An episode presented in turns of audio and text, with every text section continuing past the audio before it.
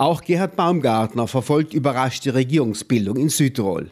Er ergänzt, verwundert ist er aber keineswegs. Naja, ich, ich fürchte, es tut sich dasselbe wie in, wie in Österreich auch.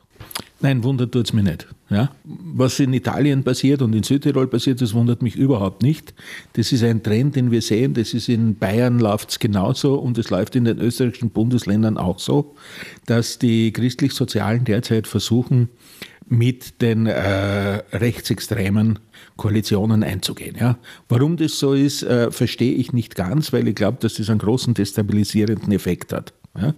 Und sie sind leider bereit, in diesem Spiel äh, ganz fundamentale sage ich einmal, Grundrechte mehr oder minder über Bord zu werfen. Ja? Was sich in Südtirol tut, wird in Österreich auch schon getestet.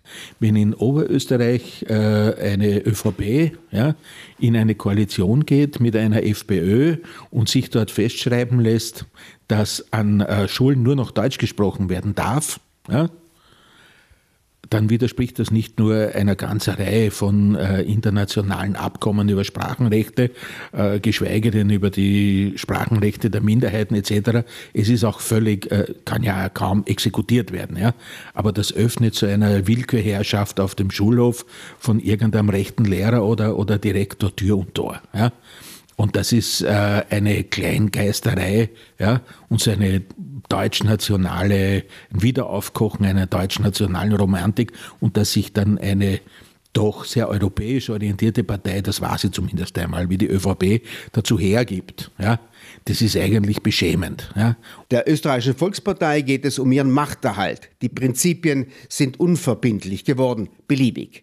Dies gilt wohl auch für die SVP. Gerhard Baumgartner zitiert ein weiteres Beispiel, Niederösterreich. Und das passiert aber laufend. Das ist in den Koalitionsverhandlungen in Niederösterreich war das genauso. Ja? Dort haben wir jetzt inzwischen auch äh, dermaßen ähnliche, äh, nur im Koalitionspapier vorläufig äh, und noch nicht irgendwie umgesetzt in Landesgesetze, aber das versucht natürlich die, die FPÖ ja? und glaubt dadurch irgendwie äh, sozusagen eine, eine Vergangenheit wieder herbei äh, zaubern zu können, die es eigentlich nicht mehr gibt. Ja, also der, der Versuch, äh, Österreich ins 19. Jahrhundert eigentlich wieder zurückzuführen mit einer Abschottung, wo wir dann alle von dem leben, was unsere Bauern anbauen sozusagen. Ja, weil das ist ja die Vorstellung. Wir brauchen kein Ausland und wir brauchen keinen internationalen Handel. Wir sind wir. Ja. Äh, das ist ja völlig, das ist ja völlig illusorisch. Ja. Aber die ÖVP ist anscheinend bereit, für den Machterhalt äh, diese, diese Kompromisse einzugehen, dass sie, glaube ich, früher oder später damit ihre gesamte Basis verlieren wird. Ja, äh, das mögen Sie wahrscheinlich so nicht sehen. Die Zusammenarbeit der Mitte mit rechts bleibt nicht folgenlos, warnt Gerhard Baumgartner. Rechts fährt ab, schlägt zurück auf die Mitte. Ja, ich glaube, ich glaub, das schlägt, schlägt dadurch zurück, dass einfach diese rechten Positionen dadurch so legitimiert werden ja, und so hoffähig gemacht werden, dass im Endeffekt sozusagen weite Teile der Bevölkerung dann die mit übernehmen und dann das nächste Mal, warum soll man dann eine äh, Südtiroler Volkspartei wählen, ja? wenn es der andere sozusagen richtig, richtiger macht. Warum den Schmiedel und nicht den Schmied wählen? Ja, dann wählt man halt den Schmied. Ja? wenn man glaubt, dass das wirklich was bringt. Und das ist, für mich ist das wirklich die ganz große Gefahr. Baumgartner fällt auf, dass in den politischen Kämpfen in Österreich das alte Thema Minderheiten kaum mehr vorkommt. Lange war die Minderheitenpolitik ein hochemotionales Thema, beispielsweise in Kärnten. Dort blockierten die Rechten und ihre Verbündeten in der Mitte erfolgreich, dass die Verfassungsrechte der slowenischen Volksgruppe einfach nicht umgesetzt wurden. Im Burgenland mit seinen ungarischen, kroatischen und Roma-Minderheiten verlief es ruhiger, weniger deutsch-national aufgeladen. Das Thema scheint aber nun weg zu sein. Was die Minderheiten betrifft, das finde ich in Österreich eigentlich sehr interessant. Ja. Das ist im Moment in der Politik überhaupt kein Thema. Ja. Es war wahnsinnig aufgeheizt in der Vergangenheit in Kärnten. Da ist es vielleicht noch ein bisschen ein Thema, aber eigentlich nicht wirklich.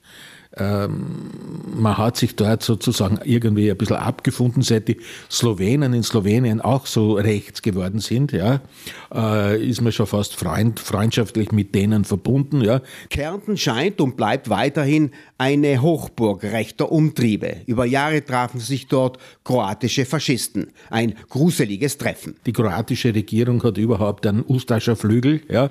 Die findet man schon wieder ganz toll, ja. Also, wir hatten ja in Österreich lange Zeit sozusagen eines der größten, muss man fast sagen, Neofaschisten und rechtsextremen Treffen für ganz Europa in Bleiburg. Ja, da gab es ein Ustascher Treffen bis vor äh, zwei Jahren. Dann wurde es in Österreich Gott sei Dank verboten aufgrund des Verbotsgesetzes.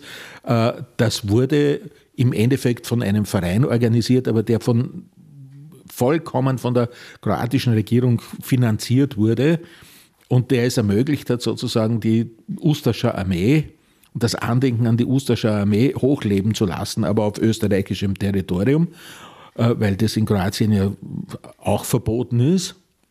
Ja, aber das waren Veranstaltungen, da waren 25.000 Leute. Ja, das waren die größten Neonazi-Veranstaltungen, die man sich vorstellen kann. Und da sind, also das sind die Leute mit, mit äh, weiß ich nicht, also alles, alles, was Gott verboten hat. Die Hitlergrüße waren noch das Wenigste. Ja, alle Abzeichen, die es gegeben hat, alle verrückten T-Shirts, alle Fahnen, alle Spruchbänder aus aller Herren Länder waren da. Und äh, eine Zeit lang hat die katholische Kirche da sozusagen noch segnend die Hand drüber gehalten. Ja. Und große Teile der Bevölkerung sind, aus welchen unterschiedlichen nachvollziehbaren und weniger nachvollziehbaren Gründen auch immer, deutlich weit nach rechts gerückt. Wie die katholische Kirche auch, bedauert Gerhard Baumgartner. Und das ist leider auch so. Wir sehen, und das spielt mit eine Rolle, ja, also Teile der katholischen Kirche, vor allem in Osteuropa, sind weit nach rechts abgedriftet. Das gilt sicher für Kroatien, wo ja einzelne Bischöfe dazu aufrufen, sozusagen den Hitlergruß als kroatischen Gruß der Armee wieder einzuführen. Ja. Ähm, unvorstellbar noch bis vor wenigen Jahrzehnten oder wenn wir nach, nach Polen schauen. Ja. Also zum Beispiel, wo ja die polnischen Kardinäle äh, dort also wirklich weit rechts, rechte Positionen vertreten. Ja. In anderen Ländern schaut es ein bisschen anders aus. Also für Ungarn würde ich das nicht sagen, auch nicht für Österreich. Ja. Österreichische katholische Kirche hat wenig, hat wenig oder bis gar nichts äh, mit rechtsextremen Positionen zu tun. Ja. Also da ist die, den Weg sind sie nicht mitgegangen, muss man ganz ehrlich sagen. Ja.